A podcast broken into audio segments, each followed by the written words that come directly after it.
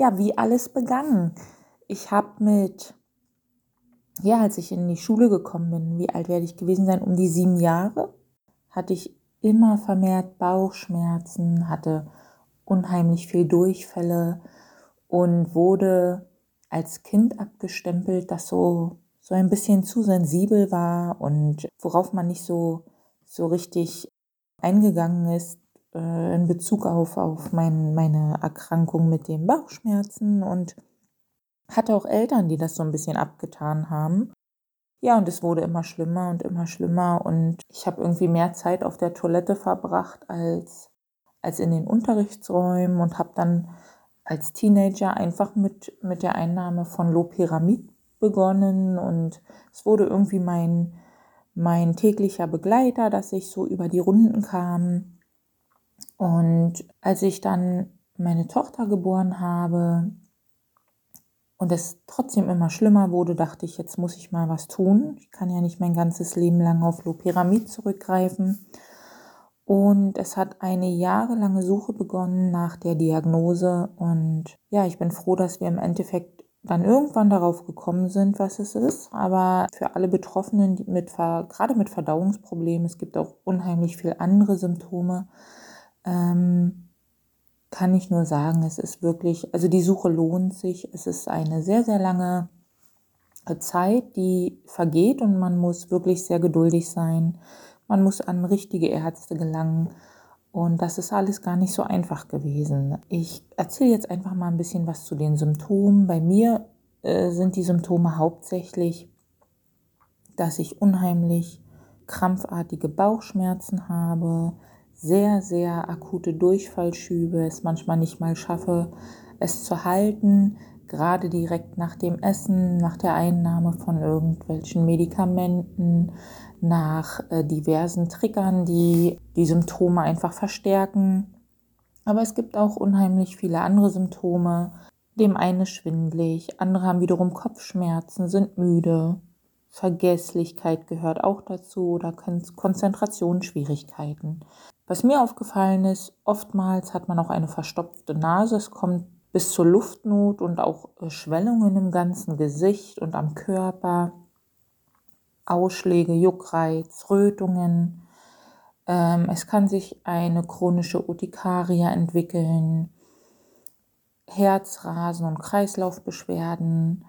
Wie gesagt, bei mir sind die stärksten Symptome, dass ich heftige Bauchschmerzen habe und Durchfälle, mein Bauch unheimlich gebläht ist und man daraufhin halt auch immer wieder angesprochen wird, ob eine eventuelle Schwangerschaft besteht.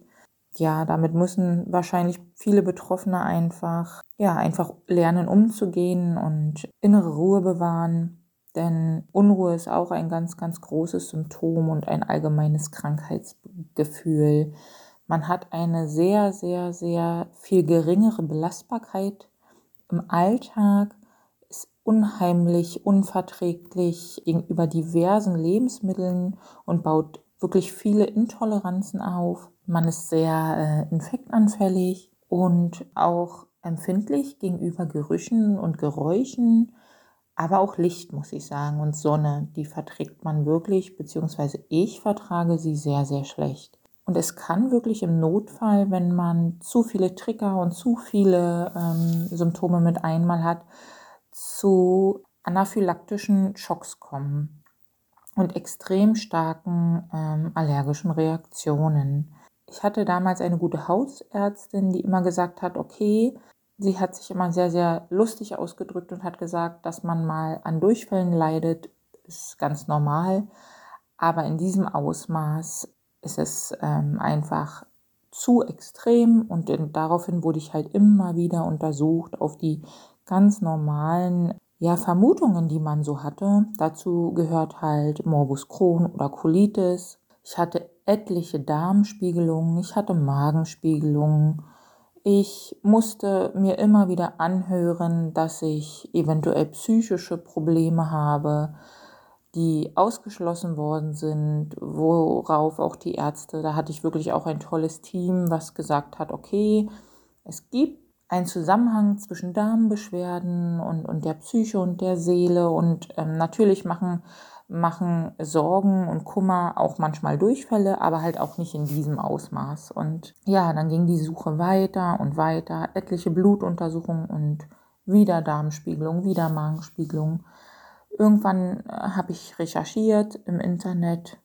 Das war irgendwie auch so meine, meine tägliche Beschäftigung, mich mit dem Internet und diversen Foren auseinanderzusetzen. Und da bin ich auf eine ganz, ganz tolle Berliner äh, Laborseite gestoßen mit einem Diagnoseinstitut ähm, und habe dort mal eine E-Mail hingeschrieben, hatte dann ein Telefonat mit der leitenden Ärztin, welche wiederum so klasse war und meine Hausärztin kontaktiert hat und die haben beide ein sehr langes Gespräch geführt und ähm, ein, zwei Tage später hatte ich ähm, direkt in diesem Diagnosezentrum einen Termin bekommen da war denn der Verdacht auf eine Histaminintoleranz. Und ich bin hin und wurde, wie gesagt, untersucht und habe diverse Blutröhrchen abgegeben. Und es hat nicht lange gedauert. Da stand fest, dass ich wirklich an einer Histaminintoleranz leide. Und ähm, das empfohlen wird zu schauen, ist diese Intoleranz es gibt zwei Arten der Intoleranz bei, bei Histamin. Ähm, es gibt die primäre und die sekundäre Form. Die primäre ist eine genetische Form, die man angeboren hat oder angeboren bekommen hat. Und die sekundäre Form ist eine Form, die sich, äh, die auch reversibel ist und die man, wo der Auslöser ganz anders zustande kommt. Also zum Beispiel durch den Lebensstil, durch zu viel Stress, aber auch durch Sucht, Alkoholsucht macht das zum Beispiel, dass man unter einer Histaminintoleranz leiden kann. Und ja, dann wurde ich wieder hinbestellt und ähm, es wurde dieser Test gemacht und es kam wirklich raus, dass ich eine primäre Form habe, eine angeborene Form der Histaminintoleranz und ähm, dass ich mich da einfach an vielen Sachen halten muss, dass es zu meinem Leben jetzt dazugehört. Ich war zuvor immer wieder Stammgast in der Notaufnahme, weil ich so akute allergische Reaktionen hatte. Ich hatte extreme Ödeme im Gesicht, ähm, Schwellungen am ganzen Körper, Juckreiz und war schon so, ja, immer wieder, also ich habe gemerkt, dass die Kräfte in der Klinik schon langsam genervt waren, weil ich immer wieder da war. Ähm, manchmal war ich vier Tage hintereinander, jeden Tag wieder,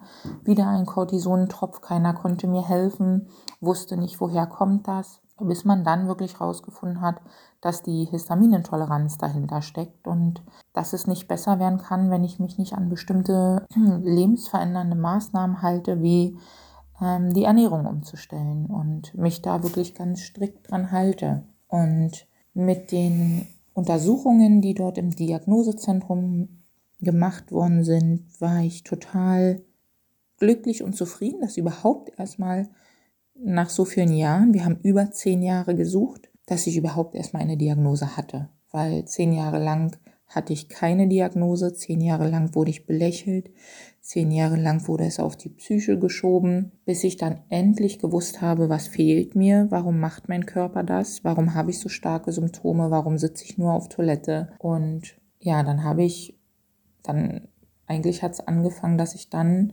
erstmal erlernen musste, wie habe ich mich jetzt zu ernähren. Ich habe dann eine Ernährungstherapeutin aufgesucht, die mir einige Sachen erklärt hat.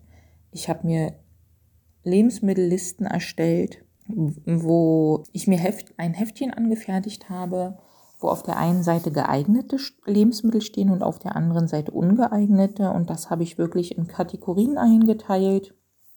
Von Obst, Gemüse, über Milchprodukte, über Fleischwaren, über Gewürze, Getränke, wirklich ähm, sehr gegliedert.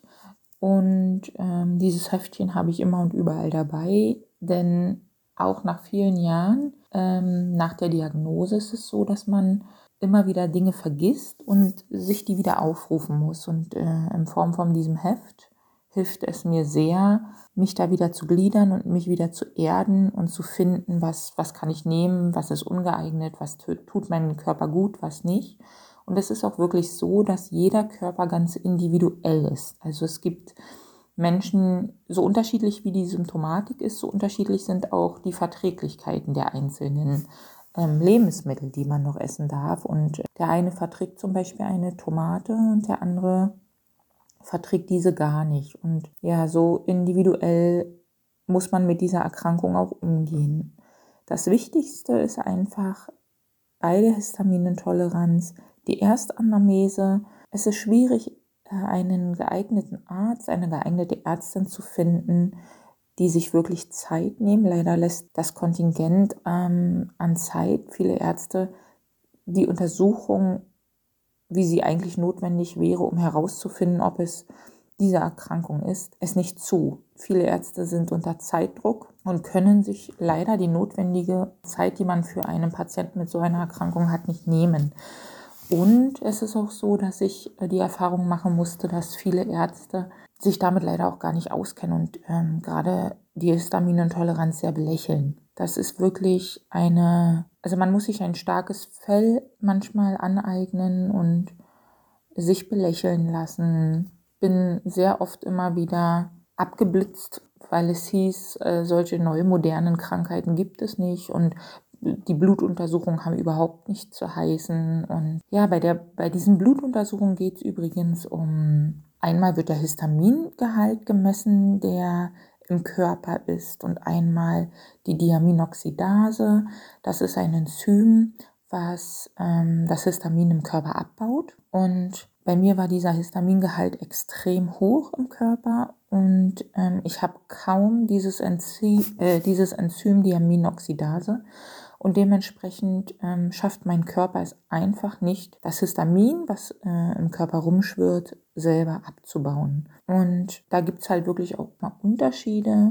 Es gibt zum einen geht das Histamin hauptsächlich oder wird, ähm, geht über den Darm, übers Gewebe, übers Blut und andere ähm, gehen wieder über das zentrale Nervensystem, über die Atmung. Und dieser Enzymmangel, wie gesagt, ist entweder primär angeboren oder ein erworbener, ein sekundärer Mangel. Wichtig ist, dass man diese Untersuchungen machen lässt, um einfach Klarheit zu haben, dass man einen geeigneten Arzt, eine geeignete Ärztin findet, die auch diese Erkrankung anerkennen und sich ein bisschen damit auskennen und diese ernst nehmen was auch wiederum schwierig ist, denn im ICD-10-Katalog gibt es kein medizinisches Klassifikationssystem, was, womit man diese Erkrankung schon festlegen kann. Also es ist wirklich, ähm, sie ist sehr selten, gerade wenn es um die genetische Form geht, die ist auch wirklich selten und daher haben Menschen mit diesen Beschwerden nicht nur das Problem, ihre Beschwerden und ihre Symptomatik in den Griff zu bekommen, sondern gleichzeitig noch ein Problem, diese irgendwie in Form von einem medizinischen Klassifikationssystem auch noch äh, zu festigen. Denn es gibt einfach keine, keine Nummer, unter der man sie eintragen kann. Nach langer Zeit, also ich habe mich, wie gesagt, äh, diversen Untersuchungen äh, unterzogen, habe mich dann an Ernährungsplänen gehalten und äh, habe, hatte trotzdem immer wieder diese allergischen Prozesse und Durchfallschübe. Also es ging nie richtig weg. Und daraufhin bin ich, ich glaube, insgesamt vier oder fünf Mal in eine Allergieklinik gekommen, wo man Testungen gemacht hat und mich auf diversen zusätzlichen Lebensmitteln getestet hat und rausbekommen hat, dass ich halt diverse andere Intoleranzen noch dazu entwickelt habe, wie die Laktoseintoleranz, die Glutamatintoleranz, Sulfidintoleranz und ähm, diverse Medikamentenunverträglichkeiten, worauf ich dann auch wiederum getestet wurde, wieder neue Magenspiegelung, neue Darmspiegelung zusätzlich. Und in einer der Untersuchungen kam raus, dass meine Mastzellen extrem reagieren und viel zu viel davon im Darm vorhanden sind. Mastzellen ähm, gehören zu unserem Immunsystem. Es ist ein Zelltyp, der zu unserem Immunsystem gehört und der in allen Geweben in unserem Körper vorkommt. Also die Mastzellen sind sozusagen vom kleinen C bis ins Gehirn überall in unserem Körper, aber sie sind halt besonders im Darm, in der Haut, in den Schleimhäuten, ich glaube in den Blutgefäßen und auch in den Nerven vorhanden. Und bei mir sind sie einfach überaktiv und viel zu viel in der Darmschleimhaut Und die Mastzellen sind halt dafür da, dass sie, also sie schütten noch zusätzlich Histamin aus, wenn der Körper etwas bekommt, was er nicht verträgt und kämpfen dagegen an. Beziehungsweise nicht die Mastzellen kämpfen dagegen an, sondern der Körper kämpft dagegen an. Und dadurch, dass diese Mastzellen bei mir so extrem vorhanden sind und gerade im Darm, kriege ich nicht nur durch die Histaminintoleranz Durchfälle, sondern zusätzlich durch mein Mastzellaktivierungssyndrom, was in dieser Klinik diagnostiziert wurde. Und mein Körper hat sozusagen doppelt und dreifach ähm, Histamin in sich und schafft es einfach nicht, dieses, diesen Histaminhaushalt von selbst abzubauen. Bei dem Mastzellaktivierungssyndrom ist es so, dass es auch noch eine selten, also eine selten, eine seltene ähm, Form von einer Mastzellerkrankung ist und noch nicht so viele Menschen davon betroffen sind, beziehungsweise ich glaube, es sind sehr viele Menschen davon betroffen. Sie wissen nur nichts, denn es gibt ja unzählige Menschen, die unter Verdauungsbeschwerden leiden, unzählige Menschen, die unter Bauchschmerzen, unter Blähungen, unter Ausschlägen und so weiter leiden, die Schwindelgefühle haben und einfach nicht wissen, wo kommt es her. Und ja, wenn kein Grund gefunden wird bei einem Arztbesuch, bei einer Kontrolle der Blutwerte, ist es leider oft so, dass, ähm, dass es dann einfach abgetan wird und man wird nach Hause geschickt und die Symptomatik geht weiter und man zweifelt selber an sich. Und ja, ich denke, dass es unheimlich viele Menschen gibt, die, die unter einer Histaminintoleranz, unter einem Mastzellaktivierungssyndrom oder sogar unter beiden leiden. Und bei den Untersuchungen ist es wirklich so, dass gerade die Mastzellaktivierung, äh, das Mastzellaktivierungssyndrom unheimlich umfangreich ist und eine eine gro also ein großer Zeitaufwand für Ärzte ist, das herauszubekommen. Man muss etliche Fragebögen ausfüllen. Man muss diverse Untersuchungen machen. Dazu gehört der Tryptasewert muss getestet werden. Wiederum der Histaminhaushalt. Ähm, die Leukotrine im Urin sind ganz wichtig. Und das aber über mehrere Wochen mehrmals, um einfach auch einen einen Wert zu ermitteln. Wie hoch ist das? Steigt, steigen diese Werte an, wenn ich mich an eine falsche Ernährung halte? Auch bei dem Mastzellaktivierungssyndrom ist es so, dass die histaminarme Ernährung ähm, wirkt, also dass das äh, die Ernährungsform ist, an die man sich halten sollte. Ja, und auch dort würde ich eigentlich fast sagen, dass es gut ist, wenn man sich eine Ernährungstherapeutin mit ins Boot holt und versucht, seinen eigenen Weg ähm, zu finden jeder ist dort wirklich ganz individuell in den Unverträglichkeiten. Und mir hilft zum Beispiel beim Einkauf, es ist so, dass ich, dass ich gelernt habe, dass ungekühlte Sachen sehr, sehr schnell mehr an Histamin, mehr Histamin in sich tragen.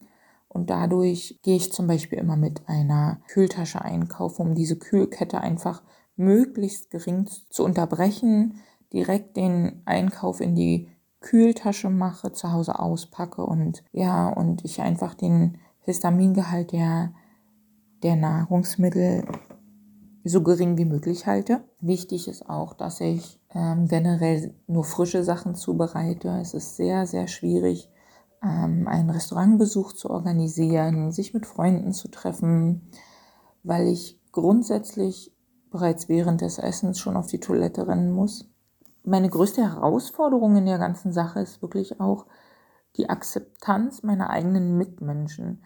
Wenn man chronisch krank ist und unter Durchfallschübe leidet und sich äußerlich immer stark zeigt, sich zurecht macht, wird man leicht in eine Schiene getan, in der man schwer wieder rauskommt. Und die Mitmenschen schauen einen an und verstehen gar nicht, dass man krank ist. Krank sind irgendwie immer die Menschen, die viel jammern, die nach außen immer wieder sagen, wie schlecht es einem geht, aber wenn man stark ist, äh, kommt es doch immer wieder zu Situationen, in denen man sich regelrecht gezwungen fühlt, sich zu rechtfertigen und das vor seinen eigenen Freunden, vor seinen eigenen Bekannten, manchmal sogar Familie und das eine sehr, sehr lange Zeit des Erklärens und Rechtfertigens wahrscheinlich schon hinter einem liegt. Also bei mir war es so. Und mittlerweile bin ich es leid, mich immer wieder zu erklären und mich immer wieder mit Vorurteilen und Unwissenheit von anderen Menschen umgeben zu müssen, Und ich bin, glaube ich, an einem Punkt angelangt, wo mir genau solche Situationen wirklich in den Wahnsinn treiben. Wenn ich merke, dass ich einen unheimlichen Erklärungswahn in mir trage, dass ich mich gezwungen fühle, mich immer wieder erklären zu müssen, um, um endlich auf Verständnis zu stoßen, äh, weil manche Menschen so, so empathielos sind und einfach nicht nachvollziehen können, dass jemand krank ist und man es nicht sieht. Das nervt mich.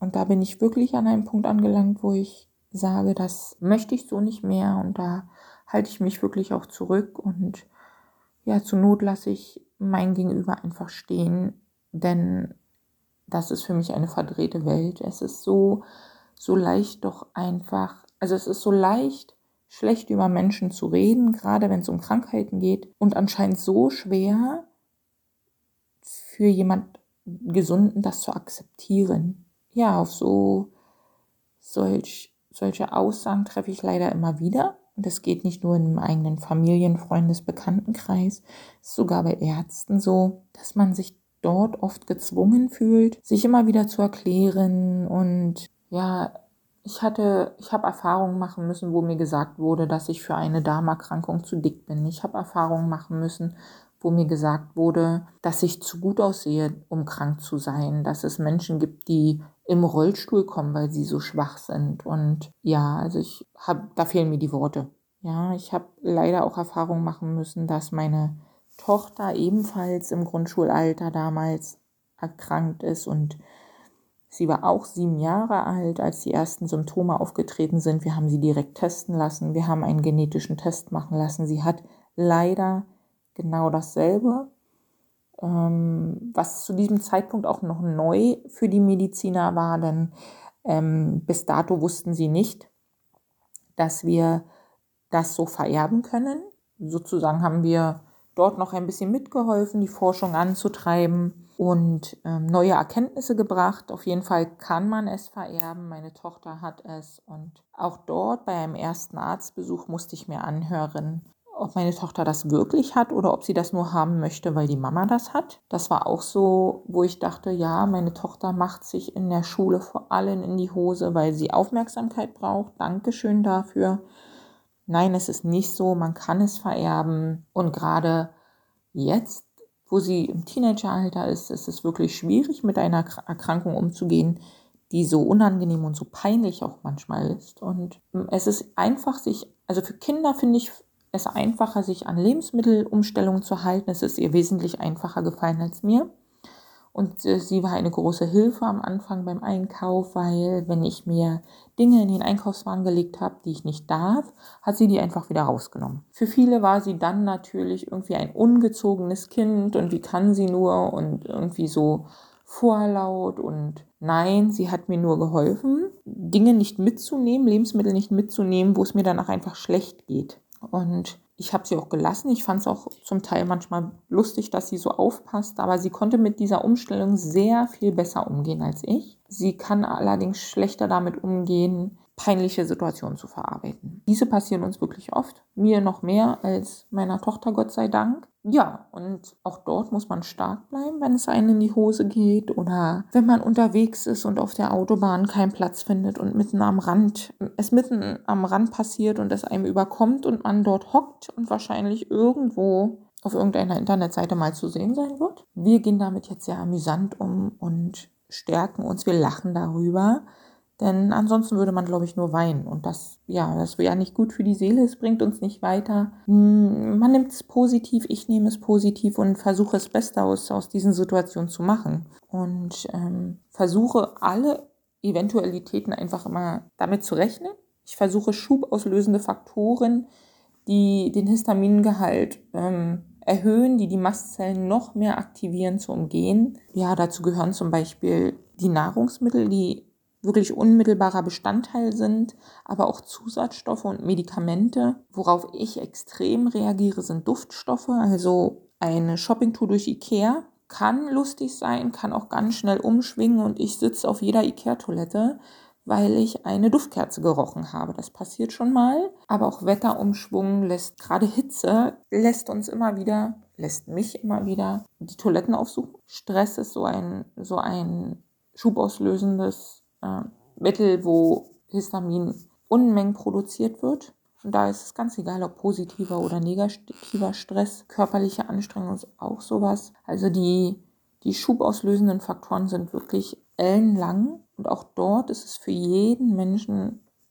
unterschiedlich. Meine Tochter hat eine unheimliche Allergie bei Insektenstichen. Es muss nur ein Mückenstich sein. Da wird so viel Histamin ausgeschüttet, dass die eine oder andere Fahrt in die Notaufnahme auch schon notwendig war wegen so einem Mückenstich. Das ist wirklich sehr, sehr, sehr, sehr verschieden.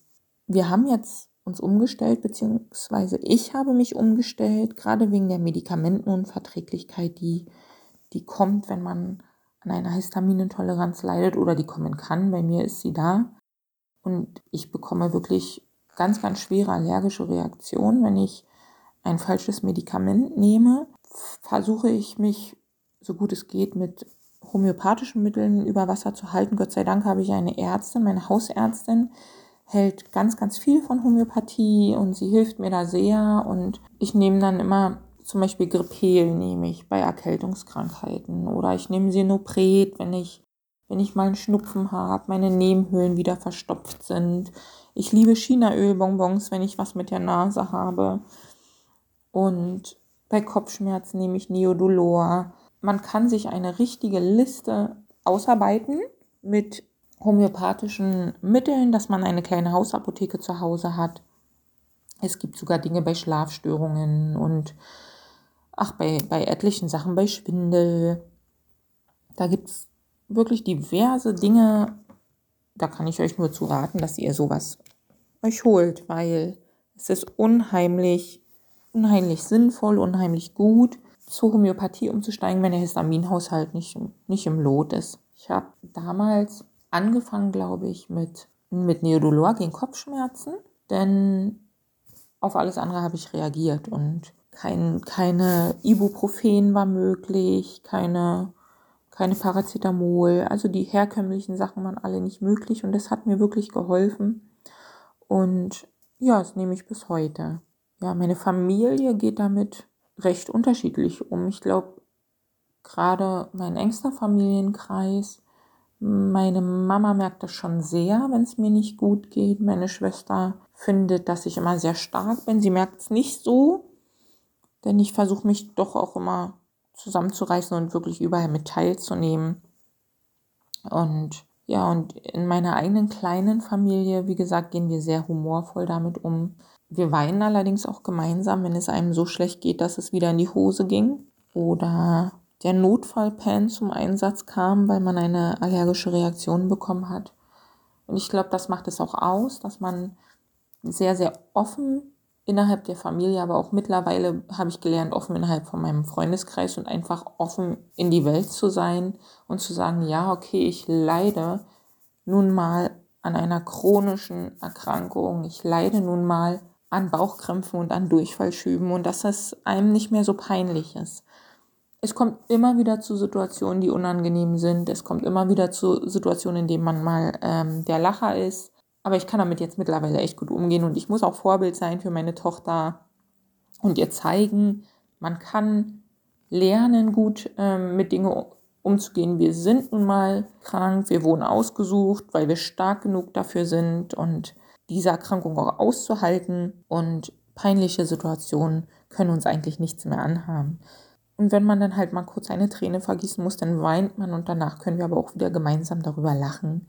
Es ist so wichtig, dass, die, dass man positiv bleibt, dass die positiven Gedanken immer überwiegen und man sich wegen, gerade wegen so einer Erkrankung diese unangenehme Symptome mit sich führt. Und also mein Mann sagt immer, wo immer so ein Notfallschiss kommen kann, ja, man darf sich da nicht unterkriegen lassen und muss auf allem vorbereitet sein. Und ähm, ja, es kann halt immer losgehen. Es ist wirklich jederzeit explosionsfähig, dieser Darm. Und ähm, man sollte oder ich möchte für mich mein Leben total optimistisch und positiv weiterleben.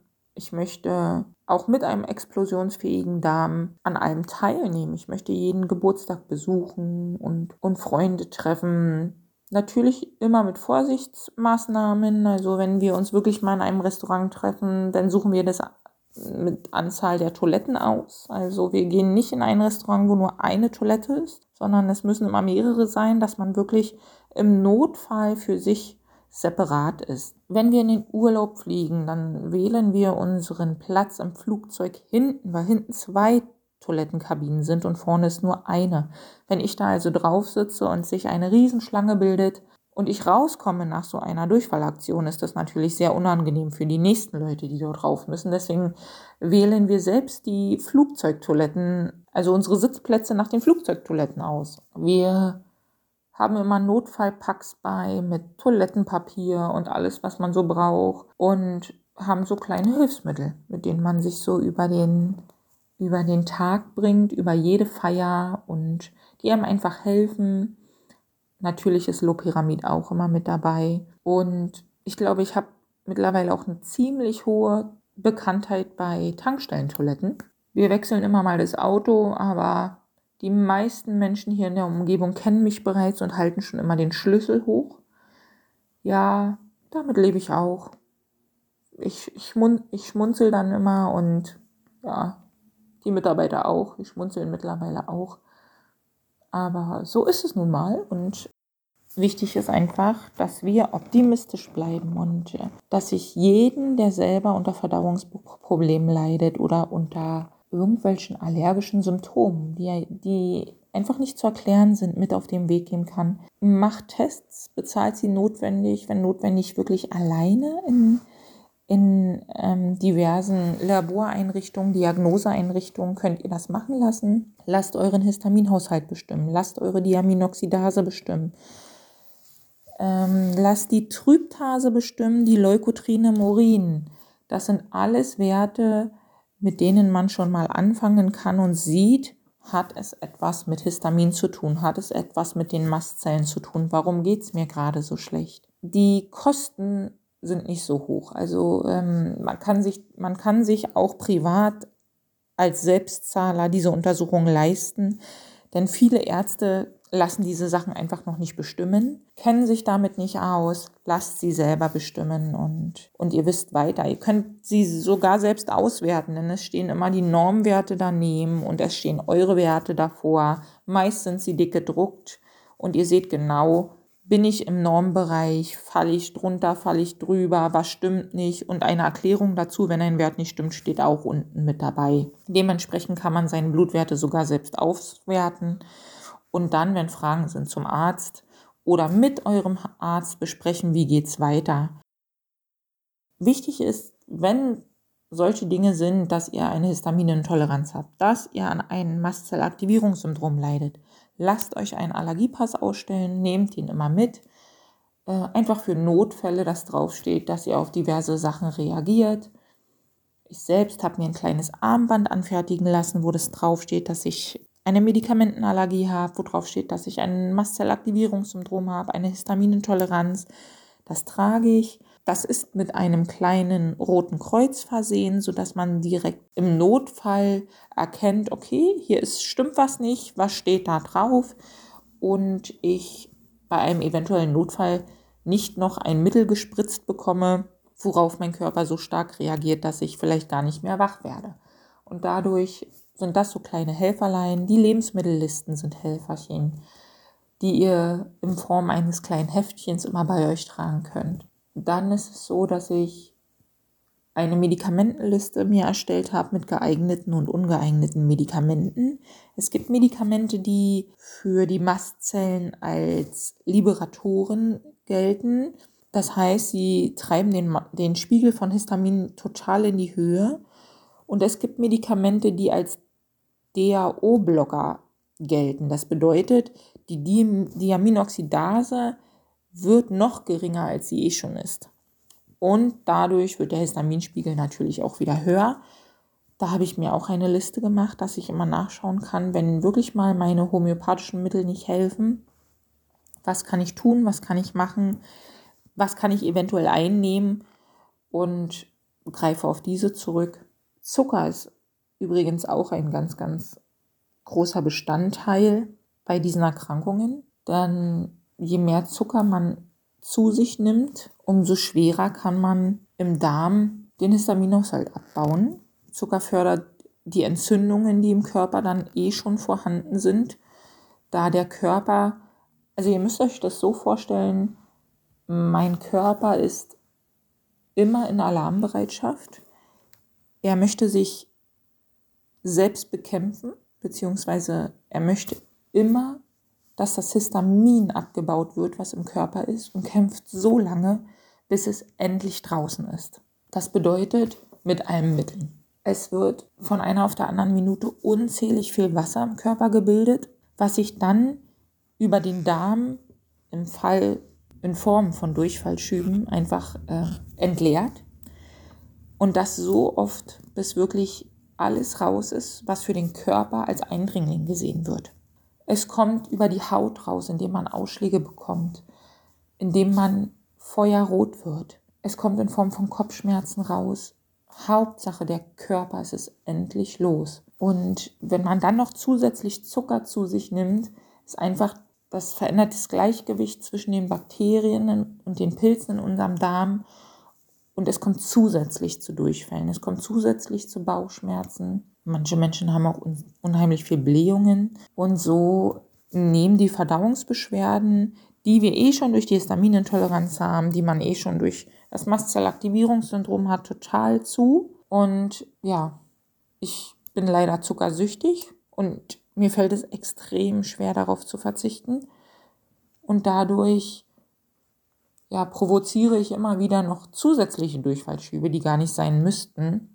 Bin jetzt gerade dabei, mir immer wieder auf die Finger zu hauen, wenn ich mir was nehme. Und trotzdem fällt es mir unheimlich schwer. Äh, ich habe mir die ungesunden Zuckerquellen versucht durch gesunde Zuckerquellen auszutauschen. Also ich habe mir Alternativen geholt, wie ich löffel dann mal äh, Honig oder habe ähm, Ahornsirup ha im Haus oder Zuckerrübensirup und versuche, wenn ich irgendwas backe, wenn ich einfach einen Joghurt mir mache, einen Naturjoghurt zu nehmen und mir dann einfach ein bisschen Honig mit rein zu, zu tun oder ein bisschen Agavensirup oder sowas und versuche da die herkömmliche Süße mit herzubekommen und nicht einfach mehr auf diesen Fruchtzucker, auf diesen Haushaltszucker zu gehen und versuche so gut es geht auf Süßigkeiten zu verzichten, auf irgendwelche Drinks mit, mit Zucker. Aber es ist schwer. Ich habe jetzt Air-Up für mich entdeckt. Ähm, meine Tochter hatte vorher Waterdrop entdeckt für sich. Ja, Air-Up ist wirklich etwas Gutes. Das nehme ich jetzt aber allerdings auch erst seit einer Woche. Man trinkt Wasser und hat oben ein Pad drauf, den man so leicht hochzieht mit einem Geruch und durch diesen Geruchs, durch die Geruchswahrnehmung, was man allerdings auch vertragen muss, nicht jeden Pad vertrage ich, hat man das Gefühl, man trinkt wirklich etwas Gesüßtes. Also ich habe jetzt Pfirsich für mich entdeckt und ich rieche diesen Pfirsichgeruch und schlucke in dem Moment Wasser und habe das Gefühl, ich schmecke Pfirsich. Also es ist wirklich sehr, sehr gut. Wie gesagt, heißt er ab. Kann man für sich ausprobieren und man muss bitte darauf achten, wie empfindlich ist die Nase. Kann ich es vertragen? Welche Sorten vertrage ich? Für mich ist es wirklich eine ganz, ganz tolle Alternative, denn ich bin wirklich von, von Tees mit Geschmack und so schon ein wenig weggekommen. Kohlensäure vertrage ich zum Beispiel gar nicht.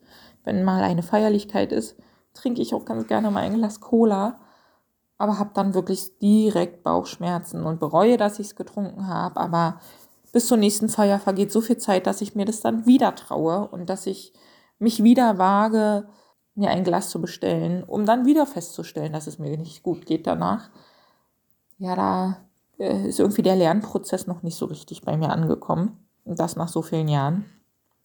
Auf jeden Fall sind das auch gute Alternativen. Ich weiß nicht, wenn ihr Fragen sonst noch habt. Schreibt dem Stefan, ich beantworte gerne noch andere Fragen und ja, vielen, vielen Dank, lieber Stefan, dass du mich eingeladen hast und dass ich ein bisschen erzählen konnte.